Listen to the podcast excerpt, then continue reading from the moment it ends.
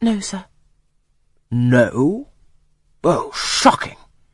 I have a little boy, younger than you, who knows six psalms by heart, and when you ask him which he would rather have, a gingerbread nut to eat or a verse of a psalm to learn, he says, Oh, the verse of a psalm. Angels sing psalms, says he. I wish to be a little angel here below. He then gets two nuts in recompense for his infant piety. Psalms are not interesting, I remarked. That proves you to have a wicked heart, and you must pray to God to change it, to give you a new and clean one, to take away your heart of stone and give you a heart of flesh. I was about to propound a question, touching the manner in which that operation of changing my heart was to be performed, when Mrs. Reed interposed, telling me to sit down. She then proceeded to carry on the conversation herself. Mr. Brocklehurst, I believe I intimated in the letter which I wrote to you three weeks ago that this little girl has not quite the character and disposition I could wish.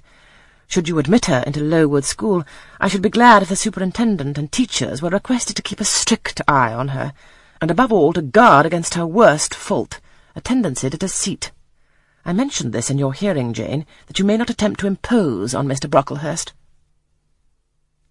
Well might I dread, well might I dislike Mrs. Reed, for it was her nature to wound me cruelly.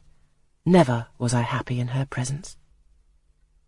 However carefully I obeyed, however strenuously I strove to please her, my efforts were still repulsed and repaid by such sentences as the above.